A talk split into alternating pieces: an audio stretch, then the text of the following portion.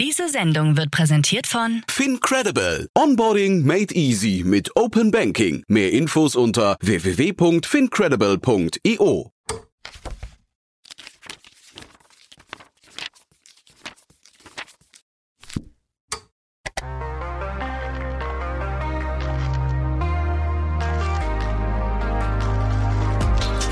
Startup Insider Read Only, der Bücherpodcast.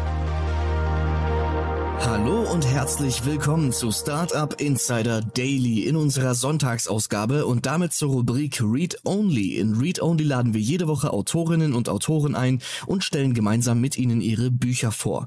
So war zum Beispiel in der letzten Ausgabe Axel Teubert, Head of Startups and Digital Natives bei Google Germany zu Gast und wir sprachen über sein Kinderbuch Die Startup Gang. In der heutigen Folge von Read Only spricht Annalena Kümpel mit Sven Liebert, Head of Public Policy Germany bei der Metro AG über das Buch Update Wirtschaft für Gesellschaft. 32 VordenkerInnen aus der Praxis geben Anregungen für besseres Wirtschaften. Das Buch handelt von den großen sozialökologischen Transformationsaufgaben, vor denen Wirtschaft und Gesellschaft in der Zukunft stehen werden. In 32 Beiträgen analysieren die Vordenkerinnen und Vordenker, was Transformation für Unternehmen bedeutet und wie in Zukunft nachhaltiger gewirtschaftet werden kann. Nach ein paar Verbraucherhinweisen tauchen wir auch gleich ins Gespräch ein. Ich wünsche euch viel Spaß mit Annalena Kümpel und Sven Liebert. Werbung. Hi, hier ist Nina, Content Managerin bei Startup Insider. Suchst du deine nächste große berufliche Herausforderung? Dann melde dich bei uns. Wir suchen aktiv nach neuen Teammitgliedern, die Startup Insider zum führenden Informationsmedium der deutschsprachigen Startup-Szene machen wollen. Aktuell suchen wir Sales Manager, Customer Success Manager, Finanzmanager sowie Werkstudenten in den Bereichen Sales, Product und Content. Aber auch wenn keine passende Stelle dabei ist, melde dich trotzdem bei uns. Wir suchen immer nach leidenschaftlichen Menschen, die mit Startup Insider Großes bewegen wollen. Also, um mehr zu erfahren und dich zu bewerben, geh jetzt ganz einfach auf startupinsider.de/slash insider. Startup Insider Daily. Read Only. Hallo Sven, herzlich willkommen zu Startup Insider Read Only. Schön, dass du da bist. Wie geht's dir? Hallo Annalena, vielen Dank, dass ich da sein darf. Und äh, mir geht's warm, aber gut. mir geht's warm, aber gut. Ja, das äh, kann ich nachvollziehen. Hier in NRW hat es heute ein bisschen abgekühlt. Es ist ganz bewölkt und es ist so ein ganz es ist so eine ganz komische Form von warm. Ich kann das nicht so richtig greifen. Es ist irgendwie zu dunkel, als dass es so warm sein sollte. Mhm. Das ist der aber Status. Ich glaube, wir werden uns an solche Sommer irgendwie gewöhnen müssen, aber das hängt ja auch alles wiederum mit dem Buch zusammen, warum es vielleicht sich, äh, warum es Sinn ergibt, sozusagen sich gesellschaftspolitisch einzubringen, auch aus der Wirtschaft. Aber ich glaube, ich glaube, ich habe selten einen Sommer so geschwitzt wie diesen und das ist, wenn nicht alles trügt, gerade erst der Anfang. Du bist der Überleitungskönig. Sehr schön, wenn ich meine Überleitungen nicht mal selber machen muss als Moderatorin. Du bist Teil eines Buchs, das heißt Update Wirtschaft für Gesellschaft. 32 VordenkerInnen aus der Wirtschaft geben Anregungen für besseres Wirtschaften. Und du bist einer dieser 32 VordenkerInnen, ist das richtig? Das ist richtig, genau. Also sogar mit äh, Teil des Herausgeberteams und äh, einer dieser 32 VordenkerInnen. Und äh, wir haben da was ziemlich Cooles auf die Beine gestellt, aber dazu sicherlich gleich mehr. Erzähl mal ganz kurz, warum du denn so ein Vordenker bist und was dich dazu macht. Also ich habe mich quasi immer damit beschäftigt, wie funktioniert eigentlich Wirtschaft und Gesellschaft und Politik? Wie hängt das eigentlich alles immer irgendwie zusammen? Das hat mich während meines Studiums immer irgendwie begleitet. Ich habe sehr interdisziplinär studiert. Meine Eltern hätten gesagt, so ein bisschen Kraut und Rüben, aber für mich war das alles genau richtig. Und ähm, für mich war immer die Frage, welche Verantwortung erfolgt eigentlich aus Wirtschaft und was kann Wirtschaft dafür tun, um gesellschaftspolitische Fragestellungen auch einfach anzugehen? Weil ich tatsächlich mittlerweile glaube, die Fragen sind so enorm groß, du kannst sie gar nicht mehr nur durch die Politik beantworten lassen nur durch die Gesellschaft oder nur durch die Wirtschaft, sondern es muss irgendwie zusammen funktionieren. Und ich habe mich ähm, schon früh damit beschäftigt, wenn ähm, Unternehmen Interessen vertreten, und das ist ja auch gerade mein jetziger Job, ähm, Interessenvertretung für ein Großhandelsunternehmen, wie können Unternehmen das eigentlich auch tun, dass es sozusagen nicht demokratieschädigend ist? Und das macht mich einer von diesen 32 VordenkerInnen, worüber ich auch in meinem Beitrag geschrieben habe.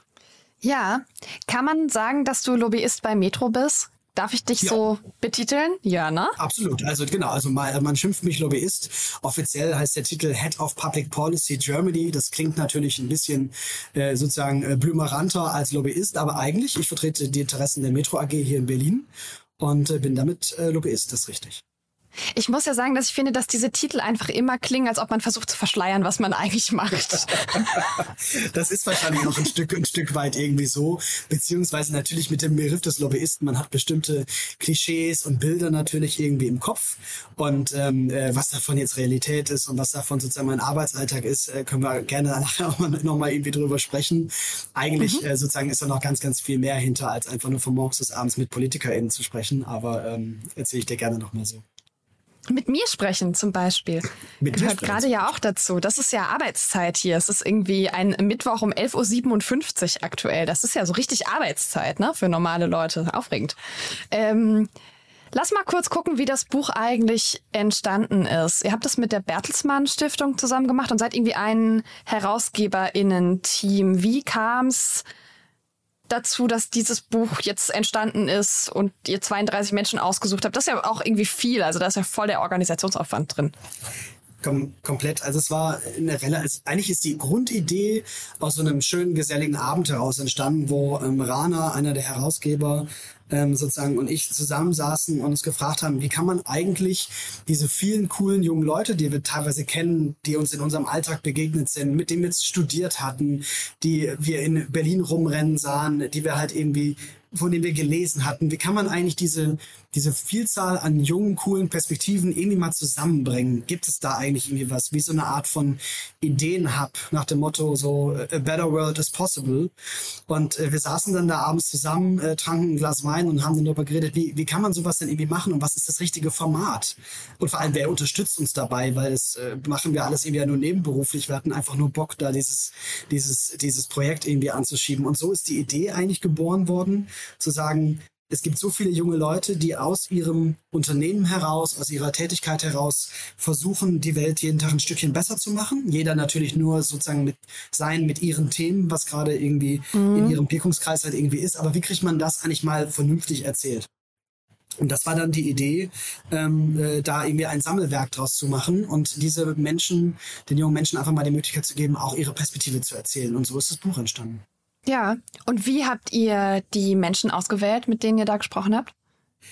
Das war so eine Mischung aus Leuten, die wir selber gut kennen, aus Persönlichkeiten, über die wir gelesen hatten, aus dem Netzwerk der Bertelsmann Stiftung selbst. Also wir hatten ja vielleicht noch einen kurzer Satz sozusagen, wie kommen wir eigentlich zur Bertelsmann Stiftung? Wir haben einfach eine freche E-Mail geschrieben und diese, äh, diese tolle Stiftung hat einfach gesagt, hey, wir finden die Idee so gut, können wir das, können wir das nicht unterstützen und können, kann unser Verlag nicht da irgendwie was draus basteln.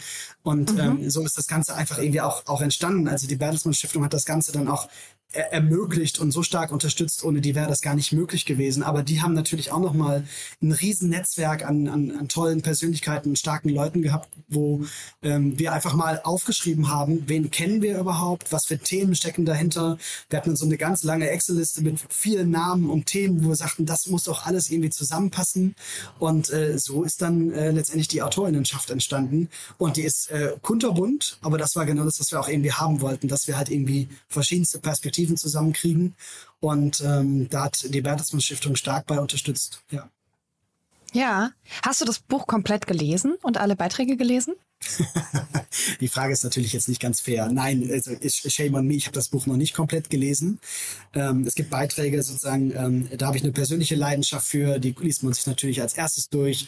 Ähm, äh, aber das ist auch genau die Idee des Buches. Also das Buch ist mhm. Wie so eine Art Sammelband, also eine Art von Ideenmaschine, Ideengeber, Impulssetzer, auch so ein Stück weit Mutmacher, ähm, wo sich mhm. jeder so ein Stück weit rauspicken kann, was ist eigentlich mein Thema, was mich gesellschaftspolitisch umtreibt und wo möchte ich gucken, ob es da vielleicht schon irgendwelche coolen Lösungen für gibt und was machen vielleicht andere junge Leute in der Wirtschaft irgendwie auch. Also dieses Buch bei 255 Seiten ist jetzt nicht der Zwang zu sagen, hey, lest es euch mal irgendwie von A bis, äh, A bis Z irgendwie komplett durch, sondern man darf auch ein bisschen Rosinen picken und das habe ich auch gemacht. Was hast du mitgenommen aus dem Buch? Welche Gedanken, welche Ideen, welche neuen Themen vielleicht? Also aus den Beiträgen, die du gelesen hast. Ich habe vor allem erstmal mitgenommen ein gutes Gefühl, weil ich glaube, verstanden zu haben, dass Themen, die unser eins teilweise abends auf der Couch irgendwie umtreiben, also gerade die, die junge Generation jetzt gebeutelt durch Corona, wir haben den Krieg in der Ukraine, wir haben das Thema Inflation, was gerade kommt, wir haben viel Unsicherheit in der Gesellschaft, mhm. wir haben den Klimawandel. Also es, ich habe das Gefühl, manchmal werden die Themen alle so groß und dann fragt man sich, also zumindest geht's mir so, ich weiß nicht, wie es dir geht, aber wenn man abends dann zu Hause auf der Couch sitzt, manchmal wird alles dann doch irgendwie ziemlich viel und ziemlich groß und die Frage ist dann immer so, was leiste ich eigentlich zur Lösung von solchen Problemen? Bin ich Teil dieser Lösung oder bin ich Teil des Problems? Und dieses Buch hat mir ein Stück weit zu geholfen, zu verstehen, dass viele, viele andere junge Menschen ähnliche Gedankengänge haben und sie trotzdem in ihrem eigenen Wirkungskreis versuchen, Teillösungen zu finden und da ganz gewissenhaft dran arbeiten und wie so, so kleine Orte des Widerstands sozusagen auch gegen Beharrungskräfte gegenwirken und das ähm, da ist viel Gutes irgendwie unterwegs und es hat so ein bisschen runtergeholt und so ein bisschen entspannter gemacht, weil man weiß, man ist mit bestimmten Gedanken nicht alleine. Andere machen sich die halt irgendwie auch. Und das ist ein, ganz tolles Gefühl zu wissen, es gibt halt irgendwie äh, tolle junge Menschen, die man auch alle noch kennenlernen muss mit tollen Gedanken. Und das war das, was das Buch mir am meisten mitgegeben hat, unabhängig von ja. Themen, mit denen ich mich noch nie beschäftigt habe. Ja, ich kenne dieses Gefühl so gut, dass da so viele coole Leute sind, die, die ich noch kennenlernen muss. Es ist so spannend, weil ich treffe die ja auf Bühnen immer. Mhm. Und es gibt, ich habe so ganz viele Menschen schon auf Bühnen gehabt und in Interviews gehabt und auch hier im Podcast gehabt, wo ich immer denke, wir müssten eigentlich mal irgendwas zusammen machen, aber ich habe keine Zeit. Wann soll ich das denn alles noch machen? und das ist genau die Idee, ja. Ja, also ich bin ganz froh, dass das alle so so selbstständig, ne, und jeder so in seinem Wirkungskreis irgendwie arbeitet. Das ist eine sehr schöne Idee. Das gefällt mir total gut. Und was, was vielleicht noch spannend ist, also das war auch eine Idee sozusagen der Bertelsmann Stiftung. Die Frage war, wenn wir diese 32 junge Leute haben, die müssen sich ja alle kennenlernen. Das war ja auch so ein Thema. Bringt euch zusammen, mhm. wir trinken mal gemeinsam äh, eine Cola oder ein Glas Wein und dann irgendwie quatschen mal über die Themen, die uns wirklich bewegen. Und da ist dann sozusagen dieses Netzwerk entstanden, was die, die Stiftung genannt hat, Voices of Economic Transformation. Also die, das werdet mhm. ihr auch sehen, das steht beim Buch auch als Herausgeber raus, ähm, weil wir mhm. eine Übernahme sozusagen für diese 32 jungen Impulse Impulse gesucht haben. Und das ist jetzt etwas, was die Stiftung auch verstetigen möchte. Also es ist jetzt kein, kein, keine einmalige Aktion, sondern bestenfalls haben wir jetzt 32 junge Menschen gefunden, die Bock auf Zukunft mhm. haben und mitzumachen. Und die Stiftung möchte es so ein bisschen weitertreiben, dass sie dann sagt, hey, für 2023, wir suchen einfach die nächsten 32 jungen Impulse. Ach, cool. Äh, und binden das dann halt irgendwie zusammen, dass es auch so ein fortwährendes Ding werden kann. Und bestenfalls hat man dann verschiedene Jahrgänge, die sich gegenseitig immer irgendwie äh, da irgendwie auch irgendwie befruchten, intellektuelle. Ich glaube, das ist echt eine ziemlich, eine ziemlich coole Sache, wenn das alles klappt. Aber das steckt noch ziemlich in den Kinderschuhen. Ja, junge Menschen vernetzen ist ja so wichtig, ganz oft und so, so cool. Ähm, vor allem, wenn die aus ganz unterschiedlichen Bereichen kommen und sich sonst nie begegnen würden. Ne? Ganz, ganz viel Liebe dafür. Das ist ja schön. Ihr beschäftigt euch mit einer Wirtschaft, die im Sinne der Gesellschaft handelt. Und du hast ja vorhin auch schon so ein bisschen erzählt, na, dass da aus deinem Studienhintergrund und so ganz viel kommt, worüber du dir Gedanken gemacht hast. Was hast du studiert?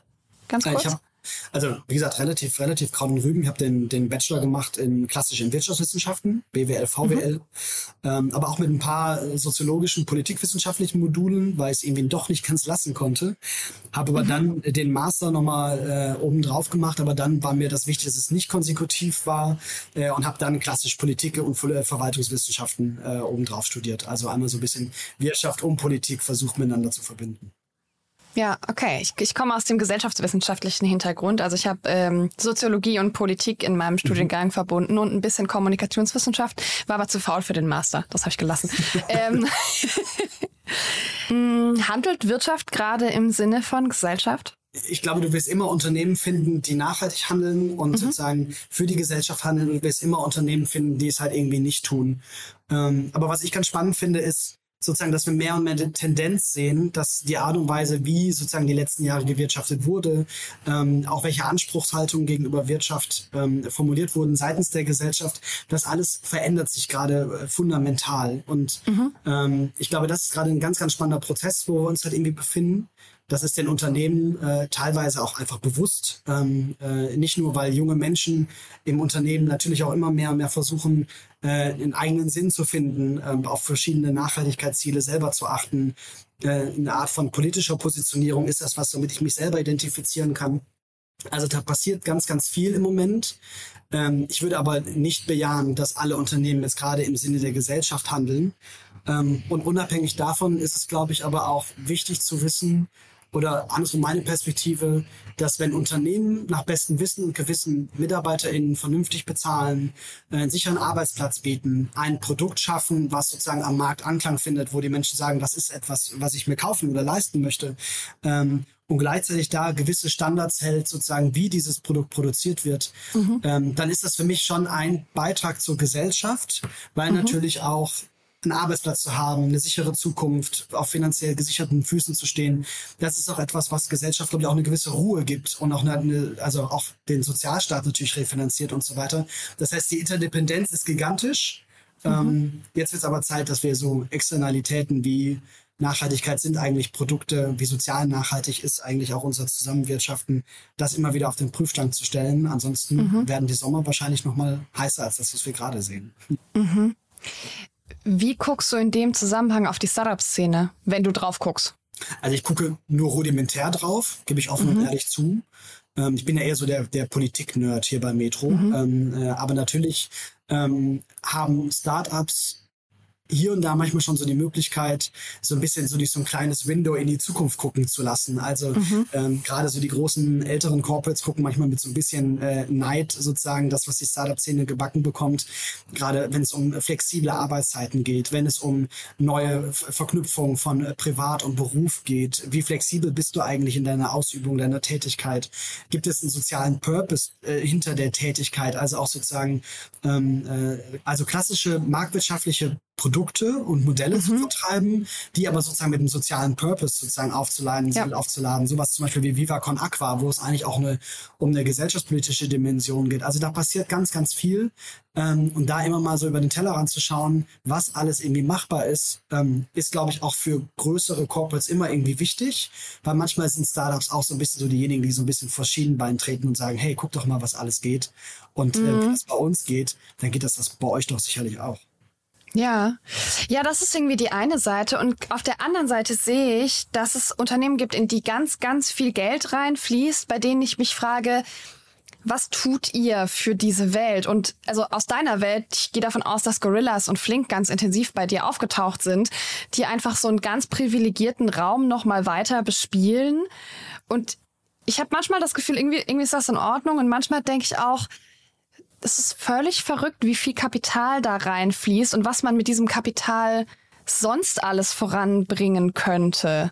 Ja, also ich glaube, dieses gerade dieses Beispiel, was du gebracht hast, ob jetzt ich weiß nicht, ob es eine gesellschaftliche Innovation ist, wenn ich sozusagen mir äh, jede Form von Pasta, Pizza zu jeder Uhrzeit immer auf meine Couch liefern lassen kann, ohne dass ich jemals noch irgendwie rausgehe und andere Menschen sehe. Ich weiß nicht, ob das Evolution oder sozusagen Devolution, also Entwicklung rückwärts ist so. Ich weiß gar nicht, ob es das Wort gibt, aber so stellst Was für ein schönes vor. Wort. Ich möchte das gern behalten.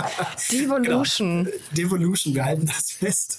Ähm, ich glaube, so diese Geschäftsmodelle werden sich immer daran messen lassen, sind sie nachhaltig durchfinanziert, auch unter der Prämisse, dass man MitarbeiterInnen vernünftig bezahlt und denen einen vernünftigen Rahmen bietet, ähm, ähm, äh, wie sie ähm, sozusagen arbeiten können und was sozusagen, wenn, wenn, wenn, wenn solche Geschäftsmodelle auf Ausbeutung oder auf Unterdrückung oder sowas beruhen, ich glaube, das hat in Zukunft einfach keinen Platz mehr. Ähm, und dann wird sich zeigen, ob jeder von uns irgendwie noch ein Interesse daran hat, äh, statt jetzt irgendwie für zwei, drei Euro sich das Essen nach Hause liefern zu lassen, dann vielleicht für fünf oder sechs Euro, aber dafür eine anständige, äh, angemessene Entlohnung der FahrerInnen, ähm, ob wir dann nicht sozusagen doch äh, nicht lieber doch uns vor die Haustür bewegen und doch im Restaurant essen gehen, äh, mhm. wo auch nochmal mehr für den Gastronomen übrig bleibt, das äh, davon ab. Ähm, das wird sich dann zeigen, ob unsere Faulheit siegt oder ob wir dann doch lieber wieder vor die Türe gehen. Lass uns mal noch auf deine Profession schauen. Also auf das Thema Lobbyismus. Du hast ja selber einen Beitrag geschrieben für das Buch, der heißt Hinterzimmer AD zur notwendigen Weiterentwicklung der verantwortlichen Interessensvertretung von Unternehmen. Mhm. Lobbyismus hat ja keinen so richtig guten Ruf. Also das ist ja schon nicht, nicht so easy, ne? Du hast auch vorhin gesagt, man schimpft mich Lobbyist. Also es ist jetzt auch nichts, was irgendwie positiv besetzt ist. Ähm, fangen wir erstmal mit der Frage an, warum ist Lobbyarbeit überhaupt wichtig? Also ich glaube grundsätzlich, jedes Interesse ist absolut legitim, wenn es transparent vorgetragen wird. Mhm. Warum ist Lobbyarbeit wichtig? PolitikerInnen agieren gerade in einem Raum, wo sie gesetzgeberisch tätig sein wollen. Sie handeln im Best Interest, sie haben ein politisches Ziel und wollen das letztendlich verfolgen. Und das kriegen sie hin, indem sie sozusagen das Ziel übersetzen in ein Gesetz, wo sie damit hoffen, sozusagen ihr politisches Ziel zu erreichen. Mittlerweile ist aber, glaube ich, die die, die, dieses Wirkungsgefüge und die Welt ist so wahnsinnig komplex, dass natürlich, wenn du ein politisches Ziel erreichen willst und du dann ein Kochrezept formulierst, ähm, und das Kochrezept aber dann irgendwie kochst, kann ja trotzdem noch was anderes rauskommen als das, was eigentlich ursprünglich sein sollte. Und die, der Auftrag von Interessenvertretung von Lobbyismus ist eigentlich ein Stück weit Perspektiven einzubringen und zu erklären, wenn das so und so umgesetzt wird oder das und das Ziel erreicht werden soll, heißt das aus meiner Perspektive das und das. Ähm, und das ist quasi nichts anderes, als dass man versucht, Informationen bereitzustellen, zu erklären, darzulegen, was eine bestimmte Regulierung für Konsequenzen hat oder welche Alternativen es zum Beispiel auch gibt, wenn man poli bestimmte politische Ziele erreichen möchte. Und das findet aber ja auch in so einer kompletten Arena aus Interessen statt. Also da sind mhm. die Sozialverbände mit dabei, da sind die NGOs mit dabei, die natürlich ähm, äh, da ihre Interessen bekunden. Das ist sowas wie Fridays for Future, die ganz mhm. massiv mhm. sozusagen auch öffentlichkeitswirksam für ihre Interessen einstehen. Aber das tun Unternehmen natürlich auch genauso. So, und in dieser Arena ähm, geht es immer darum, ähm, äh, darzulegen, ähm, wie bewertet man verschiedene Gesetzesvorhaben? Wie kann man auch selber Teil der Lösung sein für ein politisches Ziel? Ähm, die letzte Entscheidung trägt natürlich immer noch sozusagen, äh, die tragen immer noch die ParlamentarierInnen. Ähm, die dann eigentlich ähm, äh, immer abwägen müssen, welches Interesse wiegt jetzt wie schwer, wie groß und was ist ihnen auch irgendwie besonders wichtig, äh, mhm. weil das ist ja auch in der freien Auslegung des Mandats. Aber deswegen ja. Lobbyismus. Ja. Und ich meine, das hat ja jetzt Mm, also ich finde, ein Problem bei Lobbyismus ist ja, äh, dass Unternehmen und Wirtschaftszweige, die sehr viel finanzielle Mittel haben, einfach viel Macht ausüben können, weil sie sich leisten können, entsprechend viele Menschen da dran zu setzen, mit entsprechend vielen PolitikerInnen zu sprechen, ihre Leute entsprechend auszubilden, sich auch die besten Leute ranzuholen und die exzellent zu bezahlen. All diese Dinge gehen, wenn man Geld hat und damit übersetzt sich ja ähm, Geld in Macht, ja, und wir übersetzen wirtschaftliche Macht in politische Macht über diese, diesen Winkel Lobbyismus. Ähm, können wir irgendwas tun, um unterrepräsentierte Gruppen präsenter zu machen, um denen zu helfen oder um die Macht von sehr finanzstarken Akteuren zu begrenzen? Sollten wir irgendwas tun? Ja, def definitiv, weil sonst käme es tatsächlich zu so einer Schieflage, wie du sie, wie du sie beschreibst. Also ich glaube, dafür braucht es verschiedene Aspekte. Aspekt eins wäre für mich erstmal, dass die PolitikerInnen auch ein großes Interesse daran haben, eine große Stakeholder-Vielfalt, Interessenvielfalt sich selber auch präsentieren zu lassen. Also nur weil sozusagen ich als Unternehmen vielleicht eine tolle Einladung schreibe und sage, hey, ich würde gerne mit Ihnen auf einen Kaffee treffen, weil ich habe das und das Anliegen, mhm. ist mein Anliegen ja genauso legitim oder illegitim wie ähm, das einer NGO oder das eines anderen Interessenverbandes mhm. oder den Kirchen oder wie auch immer. Ähm, und ich glaube, da ist es auch eine Frage der Politik, diese Interessenvielfalt sich selber auch einfach immer irgendwie spiegeln zu lassen. Wer sich nur mit wirtschaftlichen InteressenvertreterInnen umgibt, hat natürlich auch nur eine Perspektive. Und auf welcher Entscheidungsgrundlage mhm. soll dann entschieden werden, wenn du nur einen Teil, einen Teil des Endes sozusagen irgendwie siehst, aber Gesellschaft ist dann noch viel mehr. Also das wäre mhm. für mich ein Punkt, dass PolitikerInnen auch den Anspruch haben, eine möglichst breite Interessenvielfalt sich auch selber spiegeln zu lassen. Und ich würde behaupten, dass viele das auch einfach echt irgendwie tun, weil sozusagen gerade in den Wahlkreisen ohne die Sozialverbände, ohne die Kirchen, ohne die, äh, die ganzen NGOs sich auseinanderzusetzen, das geht für viele einfach irgendwie auch nicht, ähm, äh, weil natürlich da auch einfach auch Wählerinnen und Wähler sind und so weiter. Also meistens würde ich behaupten, dass viele PolitikerInnen daran Interesse haben. Das wäre für mich das eine. Also Verantwortung auf seitens der, der Parteien und der Politik. Das andere wäre für mich aber auch sozusagen, dass Unternehmen sich ein Stück weit in ihrer Interessenvertretung weiterentwickeln und auch ganz klar sagen, dass ähm, sie auch ein Interesse daran haben, den Austausch auch selber mit NGOs irgendwie zu suchen. Also mhm. dieses ewige Konfrontative sozusagen, die NGOs versus die Wirtschaft, die Wirtschaft versus die NGOs versus die Sozialpartner. Ich glaube, diese Form, wie man miteinander interagiert. Ich glaube, das trägt nicht mehr ganz. Dafür sind die Probleme zu groß und zu dringend. Das heißt, eigentlich ist es ja auch im Interesse der Unternehmen mit NGOs, sich gemeinsam so auseinanderzusetzen, auch in den Austausch zu gehen, auch wenn man unterschiedliche Perspektiven hat ähm, und damit sozusagen aber auch die NGO auch ja sozusagen in diesem Prozess halt irgendwie auch zu, zu äh, zu unterstützen. Denn was das natürlich Unternehmen am meisten sozusagen auch mit fürchten, ist natürlich auch eine Art von Reputationsverlust, äh, wenn NGOs sozusagen natürlich auch ähm, äh, auf Unternehmen ganz besonders schauen und auch damit eine Kontrollfunktion mhm. haben, was auch richtig ist, ähm, aber dann doch lieber gleich zusammenarbeiten und dann auch von vornherein sagen, okay, haben wir halt eine andere Meinung, aber ist ja auch okay, wie erreichen wir das Ziel denn trotzdem? Und ich glaube, in dieser Situation, so Christus, äh, glaube ich, ein Stück weit ausgewogener. Und last but not least, ähm, ja, Unternehmen können sich manchmal Gehör verschaffen, weil sie finanzielle Mittel haben. Mhm. Auf der anderen Seite gibt es natürlich auch Organisationen, die haben hunderttausende MitarbeiterInnen im, im, äh, im Rücken, haben gleichzeitig auch einen, gewiss, einen gewissen Punkt, der für Wirtschaft und die wirtschaftliche Stabilität des Landes ja auch ganz besonders wichtig ist, wenn es um zukünftige Innovationsinvestitionen geht, bla bla bla. Also das Land muss ja wirtschaftlich auch stark bleiben. Mhm. Ähm, gleichzeitig ist aber da auch die Wahrheit, die PolitikerInnen, die wir treffen, nur weil wir denen eine schöne Einladung schreiben oder sagen, dass ähm, äh, der, äh, die Tasse Kaffee geht in dem Moment irgendwie auf uns. Ähm, die wissen das schon alles ganz genau abzuwägen. Und mhm. die Berlin-Mitte ist meistens so ähm, kulinarisch satt, möchte ich mal sagen, dass eine, eine Kaffeeeinladung macht, keine, ja. macht noch keine, keine Durchsetzung von Positionen. Entweder hast du ein gutes Argument oder halt nicht. Ja. Mm, du schreibst ja auch viel über Transparenz. Riesiges Thema, ne? Wir haben ja, soweit ich weiß, immer noch kein vollständig transparentes Lobbyregister in diesem Land gesetzlich aus Gründen, die ich nicht nachvollziehen kann. Und du sagst, Unternehmen sollten diese Transparenz einfach von sich aus leisten. Warum eigentlich? Also welche, welchen Anreiz haben Unternehmen über den gesetzlichen Rahmen hinaus, ihre Lobbyarbeit transparent zu machen und damit ja vielleicht auch Strategien zu verraten, Zukunft zu verraten? Ja, die Antwort ist, glaube ich, eigentlich relativ einfach aufgrund dessen, weil jedes dieser Unternehmen also Unternehmen sind ja keine anonymen Konstrukte. Also Unternehmen werden von Menschen gemacht. Man geht mhm. morgens hin zur Arbeit, man geht abends wieder weg, man unterhält sich zu Hause am Essenstisch darüber und ne, wie auch immer. Bei Corona waren wir ja meistens sowieso zu Hause, aber summa summarum, Unternehmen sind ja keine anonymisierten Konstrukte, sondern werden von Menschen gemacht. Und all diese Menschen sind ja auch BürgerInnen sozusagen dieses Landes. Und die Frage ist ja immer auch, in welcher Form von Demokratie möchte ich eigentlich selber leben? Und wie möchte ich, dass PolitikerInnen bestmögliche politische Entscheidungen treffen, auf welchem Rahmen. Und deswegen kann es nur im Interesse des Unternehmens sein, dass sozusagen mit der Tätigkeit, mit der Interessenvertretung, die es selber leistet, äh, sozusagen einen Beitrag zur Demokratie zu leisten und nicht diese zu schädigen.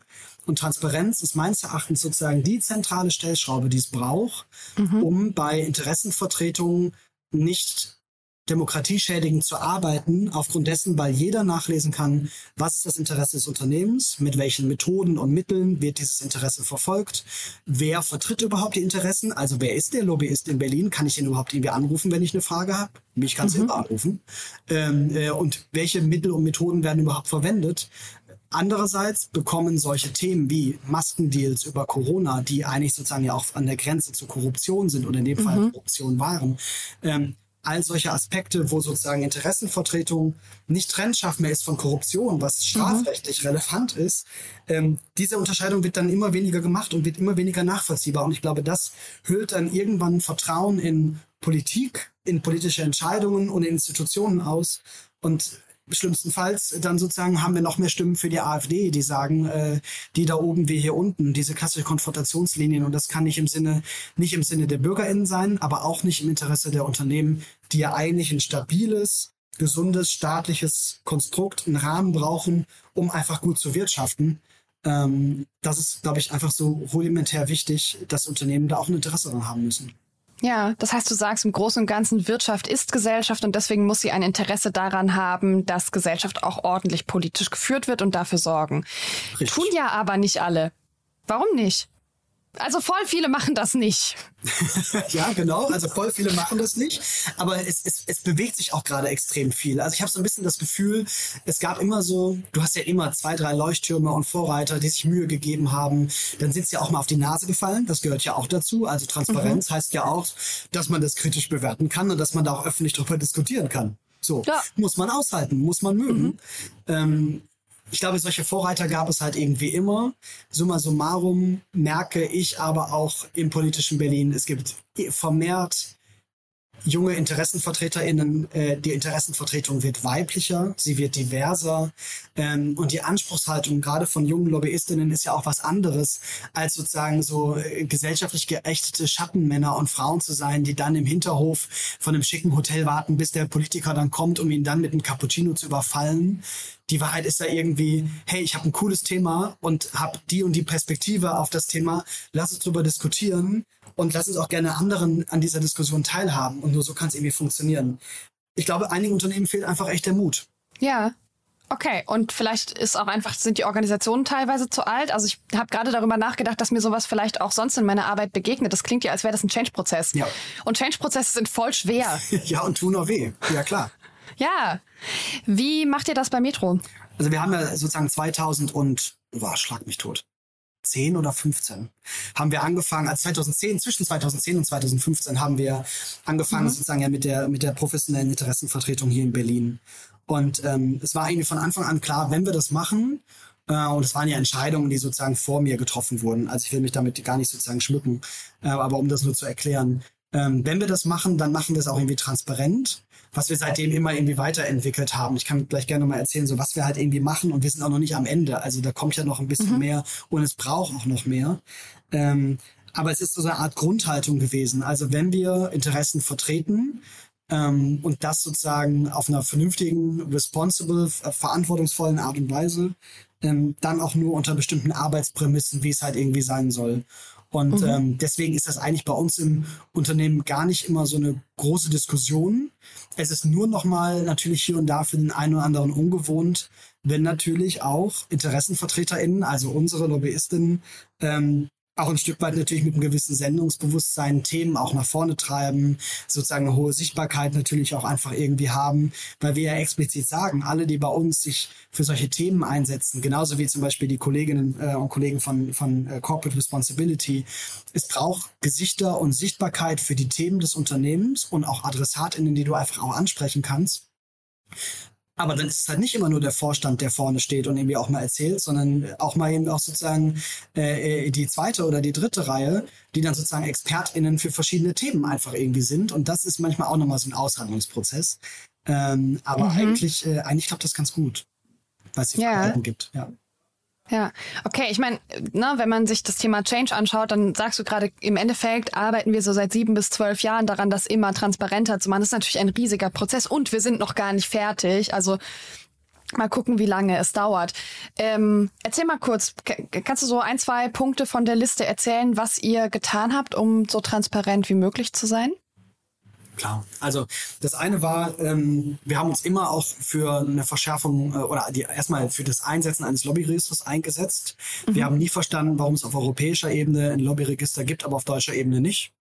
Ähm, unserer Meinung nach ist das Lobbyregister auch im Moment immer noch ein Stück weit unverständlich. Legislativer Fußabdruck, also welches Gesetz hat eigentlich welche Passage aufgrund von welchem Interesse wie bekommen. Mhm. Das wäre ja auch nochmal spannend zu erfahren. Da hätten wir kein Problem mit. Das wäre eine Mordsarbeit, äh, sage ich ganz ehrlich, aber hilft natürlich auch nachvollziehen zu können, was kommt eigentlich woher. Also grundsätzlich ist es eine Haltungsfrage. Wir haben immer gesagt, es braucht mehr Transparenz, es braucht das Lobbyregister, es kann auch noch weitergehen. Und darüber hinaus haben wir so eine Art ähm, ja, Politik-Hub, eine eigene Homepage eingerichtet, mhm. wo du nachlesen kannst, also wer arbeitet eigentlich in der Interessenvertretung, also welches Gesicht steht für welches Thema, wer rennt in Berlin oder in Brüssel halt irgendwie auch rum ähm, gleichzeitig auch ein, ein Themenhub, also so eine Übersicht, welche Themen sind es, die uns äh, letztendlich irgendwie auch interessieren, für die wir uns engagieren, was sind die Themen, was sind auch unsere Positionen dazu, was sehen wir kritisch, das kannst du mhm. nachlesen, das ist das Gleiche, was wir auch den PolitikerInnen zuschicken, also du musst mhm. jetzt nicht MDB sein, um unsere Position zu lesen, sondern geh auf die Homepage und lad sie dir einfach runter und wenn du eine Frage hast, ruf uns doch bitte an ähm, und tatsächlich, und das ist auch nochmal eine neuere Dimension in, in der Interessenvertretung, eine, ein gewisses Sendungsbewusstsein auch für Öffentlichkeit, was immer wichtiger wird. Das heißt, mhm. wir nutzen unseren Twitter-Account, um auch sozusagen uns in die Debatte mit einzumischen. Wir haben einen eigenen Instagram-Account, wo wir mit PolitikerInnen, aber auch mit den KundInnen aus der Gastronomie letztendlich immer irgendwie in Kontakt stehen und auch für Themen werben, auch für Dialog und versuchen, einfach in der Debatte auch irgendwie sichtbar zu sein, also Teil dieses Diskurses öffentlich. Ähm, und das Letzte ist auch sozusagen, dass alle unsere InteressenvertreterInnen auch so ein Stück weit ähm, ein gewisses Sendungsbewusstsein auch selber irgendwie haben und sagen, sie sind selber auch so ein Stück weit wie so eine Art politische PressesprecherInnen, die auch in die Debatte mit reingehen und auch sozusagen ähm, auch auf Bühnen Position beziehen, äh, Panels mit besetzen, um auch da irgendwie auch zu erklären, was machen wir auch als Unternehmen müssen mhm. erklären, warum tun sie das, ähm, was ist die Position und nicht ähm, sozusagen äh, im Hinterkämmerlein sozusagen heimlich irgendwie Papiere rüberschieben. Das, mhm. das, das funktioniert nicht mehr und ist langfristig schädigend. Und das sind so Aspekte, die wir machen. Ich könnte jetzt auch über verschiedene Formate was zu erzählen oder so, aber das sprengt einfach den Rahmen. Ähm, aber grundsätzlich ähm, alles das, was wir irgendwie tun, versuchen wir zu dokumentieren, transparent nachvollziehbar zu machen, bis hin zu, welche Ausgaben haben wir eigentlich für verschiedene Mitgliedschaften, wie zum Beispiel beim Handelsverband, eines unserer größten Interessensverbände, wo wir Mitglied sind, ähm, und was geben wir eigentlich dafür im Jahr aus. Okay, also da ist schon sehr, sehr viel Transparenz drin wir versuchen so weit wie möglich das alles immer irgendwie abzubilden. Es ist ja. natürlich nicht jedes Gespräch, weil du kannst nicht bei jedem Gespräch sagen, wir machen nochmal schnell ein Selfie und wir twittern das jetzt.